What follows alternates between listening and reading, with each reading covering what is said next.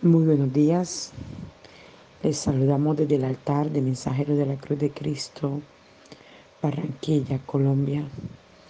Apóstol Daniel Rentería. Y esta mañana quiero que vayas conmigo a Proverbios, capítulo 10, versículo 14. 10, 14. Biblia parafraseada al día. El sabio refrena su lengua. Solo el necio dice cuanto sabe y la consecuencia es dolor y dificultades. La riqueza del rico es su única fuerza. La pobreza del pobre es su única maldición. La ganancia del bueno hace progresar la causa de la justicia. El malo derrocha las suyas en el pecado. Quien esté dispuesto a recibir corrección está en el camino de la vida. El que la rechaza ha perdido su oportunidad. El que odia es mentiroso. El que calumnia es necio. No hables tanto continuamente.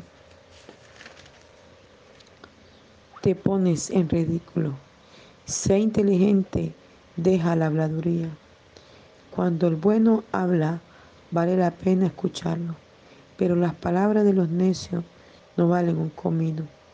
El justo da buen consejo, pero al rebelde lo mata su falta de sentido común. La bendición del Señor es nuestra mayor riqueza. Todo nuestro afán nada le añade. El necio se divierte haciendo el mal. La diversión del sabio es su sabiduría. Los temores del malvado se cumplirán y asimismo la esperanza del bueno. Sobreviene el desastre como un ciclón y arrastra a los malvados, pero el bueno tiene firme ancla. El perezoso es un dolor para su patrón. Es como humo en los ojos o como vinagre que se produce de entera. La reverencia hacia Dios añade horas al día. En cambio, ¿cómo puede el malo esperar una vida larga y próspera? La esperanza en lo bueno es la eterna felicidad. Los malos esperan en vano. Dios bendiga su palabra. Y vemos este capítulo 10 muy diciente y hablando a muchas áreas de la vida de la persona. Es impresionante ver cómo el libro de Proverbios fue escrito por Salomón de una manera tan sabia y llegando a cada necesidad y a cada situación de las personas. El versículo 14 habla de que el sabio debe refrenar su lengua. Dice, el sabio refrena su lengua. Solo el necio dice cuánto sabe y las consecuencias es dolor y dificultad. Es impresionante cómo a medida que la escritura va trabajando en nosotros, nos va haciendo cada día más sabios. Y comenzamos a entender de qué tema podemos hablar con otras personas. Hay cosas que Dios te revela o te muestra o te enteras de personas y tú las callas. Y si en algún momento la tomas como ejemplo, no dices nombres. Tomas la situación, da el ejemplo con respecto a lo que enseñas, pero no descubres el nombre de la persona para no causar daño. Pero el necio, perdón, el necio se tomará la bandera de su palabra y la transmitirá a todo el mundo lo que sabe de otro y es más, muchas veces lo tergiversa o lo aumenta, causando un daño terrible no solamente a esa persona, sino a quienes la rodean, a su familia. Por eso la necedad no debe habitar en nosotros, no debe estar en nosotros. Cuando usted se dé cuenta que está ocurriendo esto en su vida, debe inmediatamente cortar, pedir perdón y echar fuera eso. porque hay temas de los cuales no se debe hablar y que solamente vienen a nuestra vida es para que lo llevemos en oración ante el altar de Dios. Y sigue diciendo la palabra del Señor, la riqueza del rico es su única fuerza, la pobreza del pobre es su única maldición. Y precisamente de esto hablábamos en otro devocional sobre la pobreza mental. Y es que uno puede ser muy pobre, pero hablando físicamente. Pero si eres un hombre inteligente, lleno de la gracia de Dios, buscador de su gloria, Dios te va catapultando en cada estado de tu vida y te va llevando, aunque hayas pasado mucha necesidad, te va llevando a, a momentos de gloria, de poder, de manifestación, en donde en lo que no tenías comienza a llegar, en lo que estaba estancado se comienza a liberar. Si vives en un lugar donde tienes solo una cama y una silla, comenzará Dios a prosperarte en lo que haces, en lo que hagas en el negocio que emprenda y ya no será la silla y la cama, sino será un espejo, será una mesita, será un, un, sillón, será una estufa, será una artesa de amasar y comenzarás a tener cosas y cosas porque la gracia de Dios te acompaña y comienzas a salir de esa pobreza mental. Tenía un amigo, ya no está en esta tierra, y un día cualquiera fui a conocer el lugar donde vivía. Y sus hermanos ya no estaban allí. Ellos necesitaban vender la casa y lo habían dejado allí porque él no tenía casa propia. Se había casado, había tenido hijos, pero también había perdido su hogar. Y en la casa que él había construido había dejado a la que había sido su esposa y su hija. Y había quedado en la casa materna. Se hizo mayor, un hombre adulto, y los procesos de la vida que lo fueron llevando hasta una amargura tremenda, que a pesar de que conoció al Señor y lo llevamos y lo catapultamos a tener una relación con el Padre, le costó mucho dejar el espíritu de amargura y dejar muchas cosas que le enseñábamos que no convenía estar en su vida. Dios le premió con una hermosa mujer que en un temperamento precioso, una novia los habíamos presentado, ella se había enamorado de él y él de ella. Y estaban a punto de casarse. Pero increíblemente la necedad le evitó poder ser un hombre feliz en los últimos días de su vida porque tenía un cáncer. Y esta mujer le daba la oportunidad de casarse con ella sin tener relaciones sexuales. Decía, te amo por lo que tú eres, no por lo que me puedes brindar. Yo le decía, es increíble poder encontrar una mujer que te ama por lo que eres, porque toda mujer o todo hombre quiere tener una pareja y disfrutar de ella en todos los sentidos, especialmente en el sexo. Pero esta mujer lo aceptaba así porque este hombre tenía un, un cáncer en la próstata. Pero su necedad le hizo perder a esta mujer. Le hizo perder la oportunidad de ser feliz, le hizo perder la oportunidad de tener a alguien que lo amara y de salir de la soledad que lo sucumbía. Un día me invitó a conocer el lugar donde vivía y fuimos con otra hermana y Dios nos mostró la desidia, la soledad, la ruina en que vivía.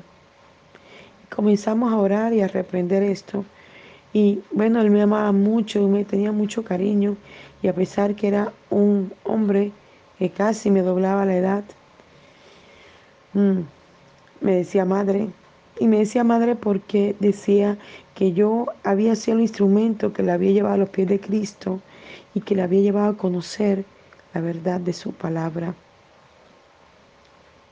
Y me dio a conocer en su familia, la gente, su familia me conocía sin saber quién era yo.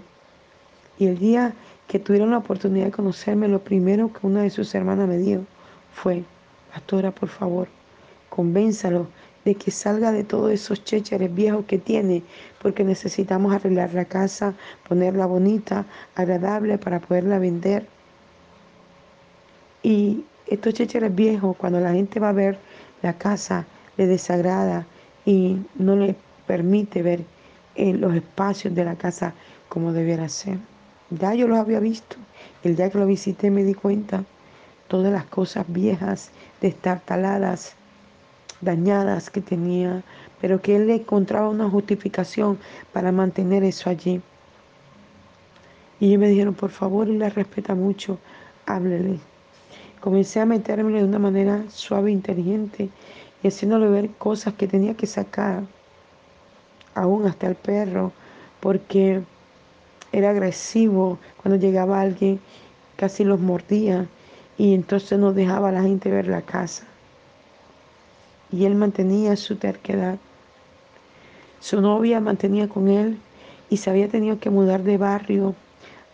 Y al mudarse realmente se mudó a un barrio muy bonito, pero que por estar en el estrato donde estaba le bajaba los valores de los servicios y esto le ayudaba a ella a poder multiplicar su dinero, pero era un lugar de un conjunto cerrado muy lindo. Y él, por ella haber bajado de estrato y de distancia, a pesar de que él tenía un carro y podía trasladarse en el carro, decidió no volver al lado de ella y decidió mejor quedarse solo. La desidia lo fue llevando y la soledad, la ruina, la escasez, a ir perdiendo la movilidad del cuerpo, ya no podía caminar, ya no podía manejar y tuvo que regresar a la casa donde vivía su esposa, que gracias a Dios la mujer, a pesar de que no tenía ningún tipo de relación con él ya hacía más de 20 años, lo aceptó, lo recibió allí y le comenzó a apoyar en su proceso hasta el día que murió. Es increíble que la necedad de no soltar cosas que pueden impedir una bendición para nuestra vida nos pueda catapultar hasta llegar al estado en que él llegó. Perdió su movilidad, perdió todo eh, su sentido de pertenencia a lo que él hacía antes. Era un hombre que a pesar de que era tan mayor, llegaba hasta la iglesia en bicicleta. Cuando el carro se le dañaba, tomaba su bicicleta y la manejaba más de 40 cuadras hasta llegar a la iglesia y luego de regreso a la casa. Era admirable que un hombre tan mayor pudiera hacer esto por amor a Dios pero se dejó sucumbir en miles de prejuicios y de cosas que le hicieron perder la bendición. Porque pienso yo que si hubiera aceptado sacar una nevera destartalada y vieja que ya ni servía, hubiera aceptado eh, llevar a ese perro a un lugar donde pudiera ser más útil, pudiera sacar todas esas cosas viejas que andaban en los rincones y que afeaban el lugar hoy pudiera estar disfrutando de una casa más bonita, de una mujer que lo amaba y quizás hubiera recibido la sanidad que anhelaba, porque cierto fue que cuando llegó al Señor llegó en un grado 4, nivel 4 del cáncer, y de pronto el cáncer comenzó a retroceder y estaba desapareciendo, pero cuando él comenzó con la terquedad y la necedad a volver a, a este estado de estas cosas y a no querer salir de allí, el cáncer comenzó a avanzar rápidamente, rápidamente y acabó con él. De lo único que logró disfrutar fue que antes de que muriera se vendiera la casa y le entregaran su parte y él en amor a su hija, la única hija que tuvo y que fue la única que logró estar más cerca a él y vencer esas cosas que él tenía. Y por esta razón Dios la premió y ella recibió la heredad que pertenecía a su padre tenemos que sacar la necedad y la terquedad de nosotros. Esto es una cosa que no conviene, mi hermano. A veces creemos que la terquedad es algo bueno y quiero decirte la terquedad no conviene, no sirve. Es mejor echar la terquedad fuera de nosotros. La terquedad es una cosa que nos impide catapultarnos a recibir mayor bendición. La terquedad hace que la gente se catapulte al desastre, que se catapulte a la escasez, a la ruina, que se catapulte a cosas terribles. Veían estos días a un testimonio de un hombre que pesaba 340 libras. Y este hombre no se podía ya mover de la cama. La, piel le caía a los lados de la cama, de la gordura tan tremenda que tenía. Y también tenía una mujer que lo amaba muchísimo. También era su novia. Nunca la había tocado sexualmente porque su cuerpo no se lo permitía. Ella se había enamorado de él y lo bañaba, lo cuidaba. Era increíble cómo lo cogía y cómo lo volteaba de un lado a otro para poderlo bañar porque el hombre ni siquiera podía levantarse de la cama. Ella le hablaba, le instaba, hasta que logró convencerlo de hacerse un tratamiento con un médico en los Estados Unidos. Y comenzaron, tenían que llevarlo de un estado a otro y para poderlo llevar, ella tenía una minivan, tenía que quitarle todas las sillas, colocar un colchón y ahí él iba acostado hasta llegar al lugar donde iba. Tenían que usar una silla de ruedas del doble de la común para poder trasladarlo de un lugar a otro. No podía caminar ya del peso. Pero por amor a esta mujer que se dedicó a él a cuidarlo, él decidió obedecer y decidió dejar de comer toda la comida chatarra que comía y tomó fuerza de voluntad y comenzó a bajar de peso, a bajar de peso y pudieron hacer la primera operación. Su costado derecho le bajaron toda esa carne, todo ese gordo, toda esa grasa. Y ayer veía a otro hombre que era más o menos un poco menos de peso que este otro hombre que le decía, y el hombre se dispuso a hacer ejercicio, a hacer ejercicio, a hacer ejercicio. Increíble, al final del video pude ver cómo había bajado de peso. Cuando dejamos la terquedad en todas las áreas de nuestra vida, espiritual, material, económica, financiera, somos catapultados a niveles de bendición, a niveles de gloria. Solo tenemos que dejar que el Señor ponga el querer y el hacer por su buena voluntad en nuestro corazón, en nuestro espíritu, en nuestro cuerpo. Disposición, cambios, transformación, renovación nos llevarán a catapultarnos. Mire que esta palabra dice, la riqueza del rico es su única fuerza, pero la pobreza del pobre es su única maldición. La riqueza, y no solamente hablando de riqueza física, sino la riqueza del alma, del espíritu y la mente, hará que la gente pueda catapultarse a bendiciones poderosas. Pero la pobreza mental te estancará todo el tiempo y te dirá que no podrás salir de allí. La pobreza mental ha hecho que gente se muera de enfermedades porque creen que nunca se podrán levantar de allí y morirán de eso.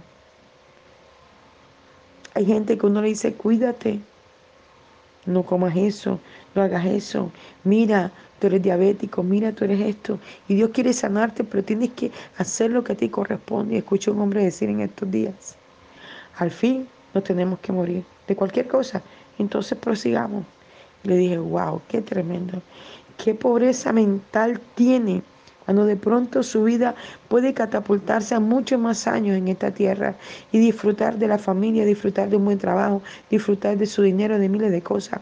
Pero su pobreza mental no le deja entender que él puede catapultarse a tener una mejor salud y un mejor bienestar para él y su familia. Las ganancias del bueno hacen progresar la causa de la justicia.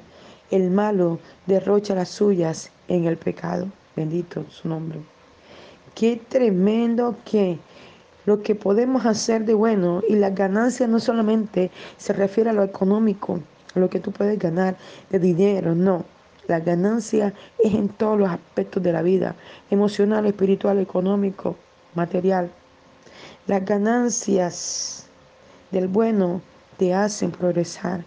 Somos buenos no porque seamos buenos realmente, somos buenos porque somos buenos a través del sacrificio de la cruz, porque no hay bueno ni a uno, dice la escritura. Bueno es Cristo. Pero si Cristo habita en ti y en mí, nos podrá ser bueno, nos podrá ser ganadores, nos podrá ser victoriosos, nos podrá ser exitosos en todo lo que hagamos. El malo, el que no piensa en Cristo, el que piensa en la maldad, en hacerle daño al otro, en quitar el marido al otro, el quitar el negocio al otro, el quitar el dinero, el robar y matar, terminará bajo su propia ley. Todo el que piensa malo y siembra malo, recogerá malo. La Biblia dice, lo que siembras, eso segarás. Entonces, sembremos bien, sembremos buenas cosas para lograr obtener buenas cosas. Si labramos la adoración, labraremos bendición. Si labramos oración, labraremos bendición para ti, para tu familia, para tu casa. Cuando tú enseñas a alguien a adorar, cuando tú enseñas a alguien a orar, verás catapultar su vida. Ayer una discípula me decía, te quiero mucho, mi pastora, porque tú me has enseñado mucho. ¿Sabes? Yo le he enseñado a ella, tú puedes orar como yo, tú puedes ser como yo. No quieras que todo el tiempo, una mujer que me llamaba muchísimas veces, y yo le decía, no me llames tantas veces. Cuando yo no te conteste porque estoy orando por otra persona. Cuando yo termine, te devuelvo la llamada. Hasta que ella lo ha entendido. Y usted viera cómo esta mujer ha crecido, cómo se ha catapultado, cómo ha logrado. Yo me sorprendo que hasta su rostro se ha cambiado. Y se ve hermosa, su rostro brilla de la gloria de Dios. Ayer ella me contaba la experiencia de orar por otras personas y cómo experimentó el poder y aún el cansancio cuando termina orando no por alguien. Porque cuando tú ministras liberación, estás usando el cuerpo físico, el cuerpo mental y el cuerpo espiritual para que la gloria de Dios se derrame. Y terminas cansado. Cuando uno predica en la iglesia, cuando uno ministra a una persona, termina cansado porque usas todos los campos físico, espiritual y mental para que la gloria pueda moverse. Y es como el mar bravío que viene y te golpea. Así, y más si estás ministrando liberación. Para darle la orden a los demonios, ellos resisten. Y tú tienes que darle la orden al Espíritu. Tú estás usando todo, cuerpo, palabra, acción, para que esto salga y quede cansado tu cuerpo físico. Y ella ayer lo experimentó y me decía, pastora, te quiero mucho, gracias por lo que me has enseñado. Gloria al Señor, porque podemos catapultar a otros a encontrar ese Dios que tú y yo hemos encontrado porque todo esto maravilloso del reino no es exclusivo de nadie, es para todo aquel que decida creer, confiar, caminar y aceptar a Jesús en su corazón. Te bendecimos por tu palabra, Señor, y por lo que esta mañana nos enseñas, Padre Celestial. Llévanos a deleitarnos y a profundizar en ella, Señor, en el nombre de Jesús. Gracias te damos. Espero que esta palabra pueda ser de bendición para tu vida. Te habló la apóstol Rentería desde el altar de Mensajero de la Cruz de Cristo, Barranquilla, Colombia. Un abrazo fuerte en la distancia. Esta mañana tan preciosa que el Señor nos brinda tiempo para buscar su rostro y su presencia. Vayamos a Isaías 49, versículo 8. Y el Señor dice, el momento oportuno llegó tu petición te libraré de prejuicios prematuros y te haré Israel como prenda y señal, como prueba de que restableceré la tierra de Israel y la volveré a dar su propio pueblo. Mediante ti clamo a los cautivos de las tinieblas, salgan, salgan, yo les doy libertad. Ellos serán ovejas mías que pastarán en, en verdes prados y en hermosas colinas. No padecerán hambre, ni sed, ni el ardiente sol, ni el abrasador viento. Del desierto la volveré a tocar, pues por su misericordia el Señor los guiará junto a aguas de refrigerio.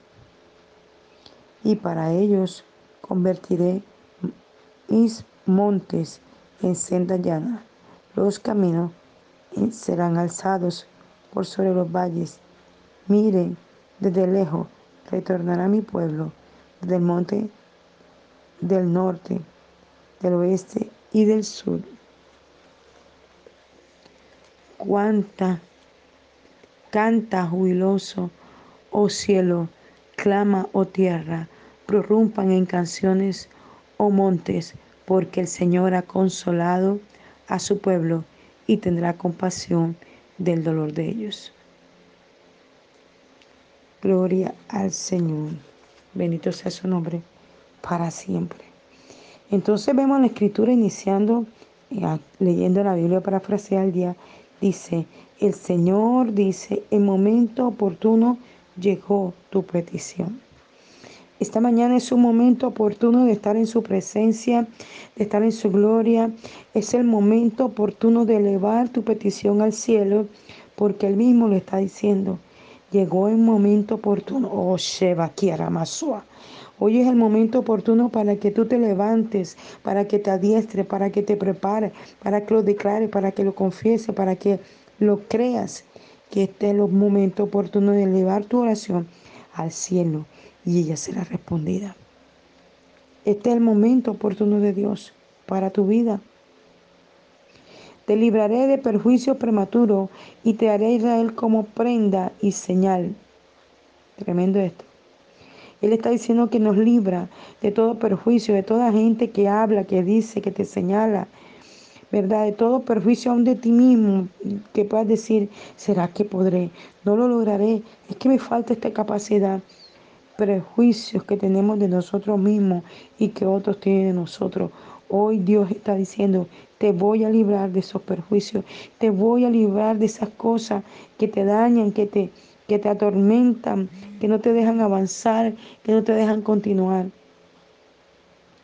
Como prueba de que restableceré la tierra de Israel y la volverá a dar a su propio pueblo. Hoy el Señor te está diciendo que eh, hay una señal establecida y la señal es el pacto de la cruz.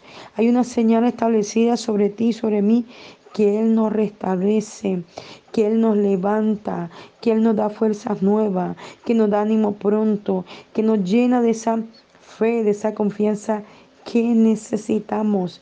Ese es el testimonio vivo, Cristo y este crucificado, de que lo dio, lo entregó todo para que tú y yo fuéramos sanos, libres y restaurados. Bendito sea su nombre. Es la señal perfecta, Cristo y este resucitado. Mediante a ti clamo a los cautivos de las tinieblas, salgan, salgan, yo doy libertad. Ellos serán ovejas mías que pasarán en verdes prados y en hermosas colinas. Hay gente que está en tiniebla, que está en oscuridad. Hay gente que está ensemismada en pecado, en situaciones que no los dejan salir de allí atado y la gente está orando y clamando por el hijo, por el padre, por el sobrino, por el primo, porque están en cosas que no agradan a Dios, que traen maldición, que traen muerte, que traen destrucción, que traen enfermedad. Pero ellos están cautivos, no ven, ni escuchan, ni entienden. La labor de nosotros como iglesia de Dios es Dar la orden en el mundo espiritual a los demonios que los suelten. Salgan de esos cuerpos, salgan de esa vida, porque esos cuerpos no les pertenecen. Ese hijo, ese familiar, esa persona que está cautiva, decláralo libre esta mañana. Dile a los espíritus que salga mediante la autoridad que Cristo te dio en la cruz del Calvario.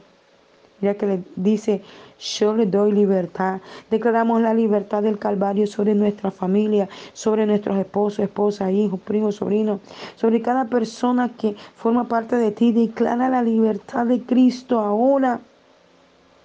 Declara que esa mente cautiva, que no lo deja entender hoy es liberada en el nombre de Jesús, por el poder de la palabra esta mañana, mientras Estábamos en la tanda y la pastora enseñaba, yo declaraba la libertad sobre mi hija Lisette, mi hija mayor que aún no ha entendido y comprendido que tiene que caminar con Dios. Yo declaraba esa libertad sobre ella. Declara la libertad sobre tus hijos, sobre tu familiar, sobre tu esposa, esposa, hijo, sobrino, cercano, lejano, compañeros de trabajo, jefe. Declara la libertad, destapa los oídos para que ellos puedan escuchar la voz de Dios comprender que el Señor tiene un propósito de salvación.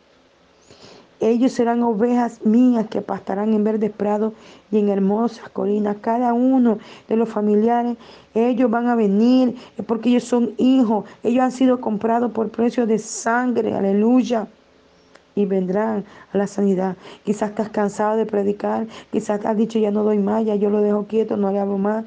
No desista, sigue en la oración, porque este es el día que hizo Jehová, en el que le hará cosas grandes. Este es el momento oportuno de clamar, de orar y de declarar, porque hoy verás la gloria de Dios. Así como ayer oramos por una joven allí en los Estados Unidos que es de Brasil y declaramos y veíamos que habían unos papeles firmados y al rato escribió diciéndolo. Bendito sea su nombre, porque hay momentos que son oportunos y hoy es el momento oportuno que Dios te está diciendo, hay una respuesta para lo que estás clamando, para la necesidad que tienes, hay una respuesta. Este es el momento oportuno, aleluya. No padecerán hambre, ni sed, ni el ardiente sol, ni el abrasador viento del desierto los volverán a tocar Qué promesa tan maravillosa. Estás quizás pasando necesidad, quizás tu nevera está vacía, quizás no tienes empleo, quizás no hay dinero en tu bolsillo, pero hoy el Señor te está diciendo, no padecerás hambre, no tendrás sed. El sol no va a ser candente ni ardiente en tu vida. Quizás sale por las calles buscando un empleo y el sol estos días en Colombia, en Barranquilla, está haciendo mucho calor te fastidia, te agota, te cansa. Pero hoy te dice el Señor, ni siquiera ese sol va a ser ardiente para ti ni te va a hacer daño. Ni el abrasador viento del desierto te va a volver a tocar. Quizás te ha tocado caminar calles enteras buscando un empleo, llevando una hoja de vida, pero Dios guarda tu vida, te protege, te guarda, te libra, provee cada cosa. Solo tienes que confiar, solo tienes que creer que Él ya lo está haciendo que Él te protege. Quizás dirás, voy para casa de nuevo después de hacer una larga caminata y una vida y no llevo nada para la comida, pero tú no sabes si Dios está orando un milagro. Como una discípula que me decía, le habíamos entregado un mercado y su abuela le estaba pidiendo granos y pasta. Y allí habían granos y pasta y ella, su abuela le estaba pidiendo y decía, ¿cómo hago para bendecir a mi abuela? Y cuando le entregamos este mercado, ella me contaba ese testimonio y parece para muchos insignificante, pero para ella era muy importante. Dios me puso en de los mercados que logramos sacar ese día, entregarle uno a ella. Y bendito sea su nombre, que ella pudo bendecir a su abuelita y pudo llevar a una casa donde vive. Dios está dispuesto a responderte tu petición. Hoy es tu día de milagro. Hoy es el día oportuno, el momento oportuno para que clames al Señor, porque hay una respuesta para tu vida.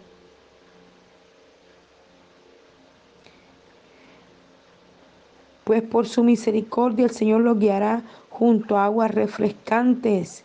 Hoy Él te está llevando a las aguas que saltan para vida eterna, las que se refrescan, las que quitan la sed, las que te renueva, la que te da fuerzas nuevas, las aguas del Señor.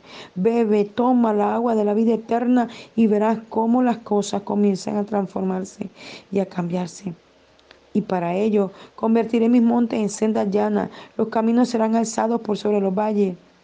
Todo lo que Dios va a hacer para traer tu bendición.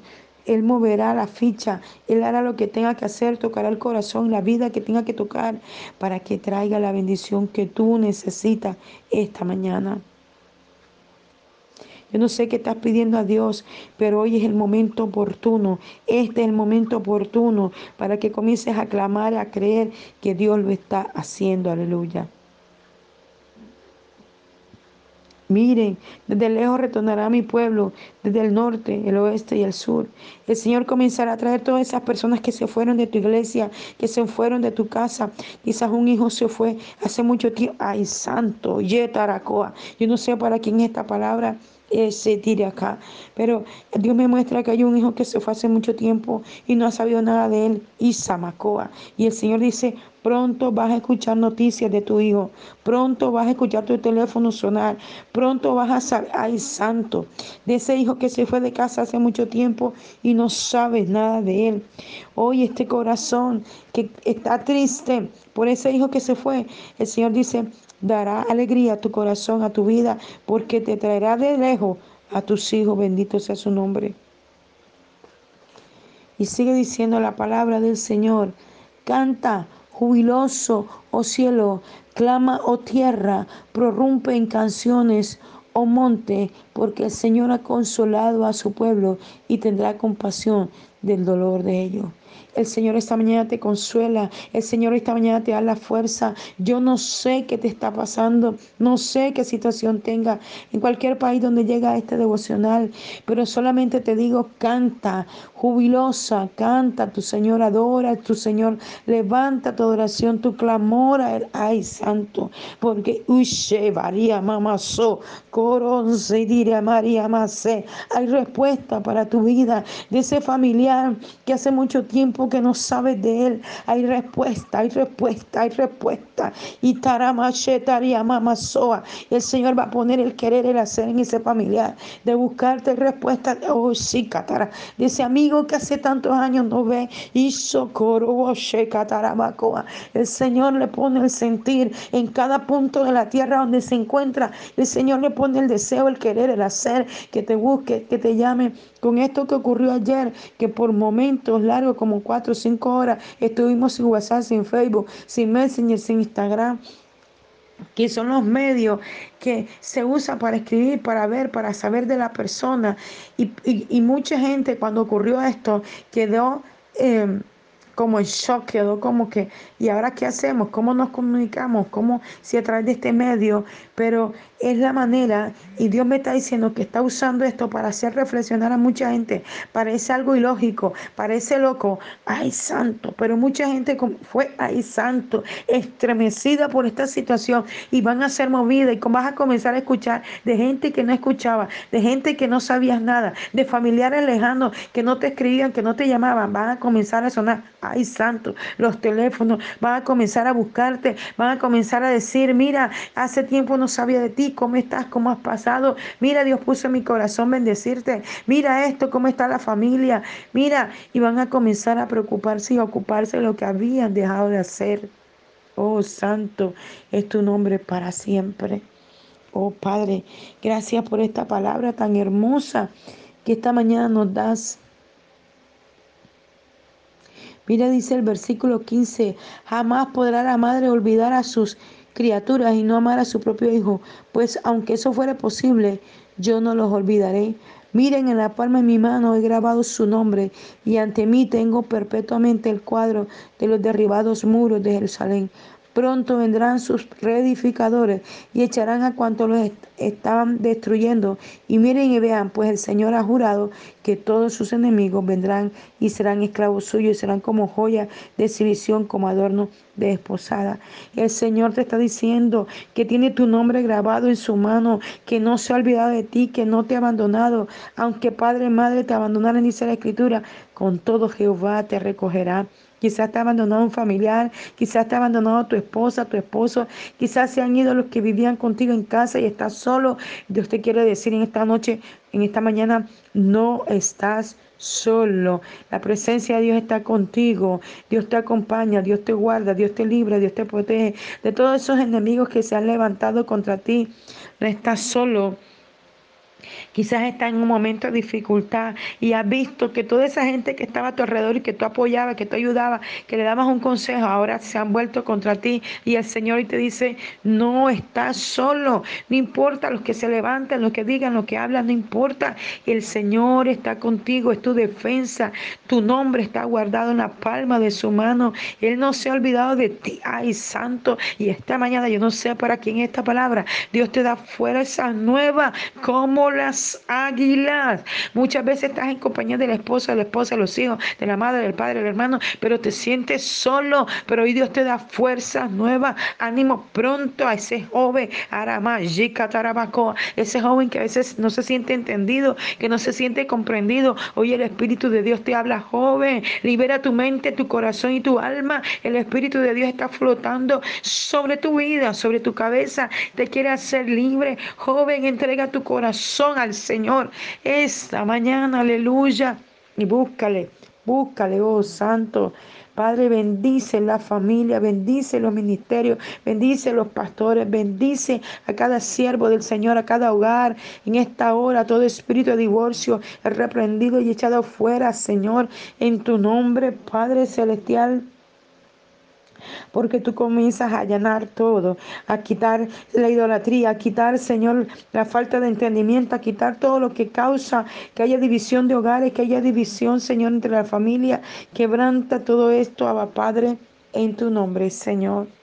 Oh Padre, gracias te damos por tu palabra por tu palabra, que es viva y eficaz y más cortante que espada de doble filo, Señor, por esta palabra hermosa que hoy nos promete, Señor, que es el momento oportuno, el momento oportuno para clamar, el momento oportuno para orar, el momento para oportuno para creer que tú tienes cosas grandes, que no pasaremos necesidad, que no pasaremos escasez, que aunque se diga lo que se diga a nivel mundial, tu mano de poder está con tu pueblo, Señor, y que tú liberas, sana y restaura, que tú abres puertas para el desempleado, que tú comienzas a restituir cada cosa, Señor, que toda enfermedad se va en tu nombre y que tú restauras a tu pueblo, Señor. Gracias te damos esta mañana por tu hermosa presencia, por tu hermosa gloria. Oshe varía mama socotoroko, samatara kianaman socotoroko. Fuerzas nuevas, fuerzas nuevas como las águilas sobre tu vida, aleluya, sobre mi vida. Bendito sea su nombre para siempre. Gracias te damos esta mañana por tu palabra, Señor. Oh Santo, te exaltamos, te exaltamos. Hoy es el momento oportuno. Este es el momento oportuno para entrar a tu presencia y creer que hecho está por tu palabra y que hay una respuesta para todas nuestras necesidades. Que lo que estaba estancado se libera, Señor. Padre, que lo que no se daba comienza a darse, Señor, que todo lo que estaba por venir y no venía comienza a venir a nosotros, comienza a venir a nosotros en tu nombre esos dineros para comprar esa propiedad, para comprar ese carro, para pagar esa deuda. Hecho está por tu palabra, Señor, en tu nombre, Padre. Gracias te damos. Les habló el apóstol Yané Rentería desde el altar de mensajeros de la Cruz de Cristo, Barranquilla, Colombia. Un abrazo fuerte en la distancia y recuerda, este es tu momento oportuno.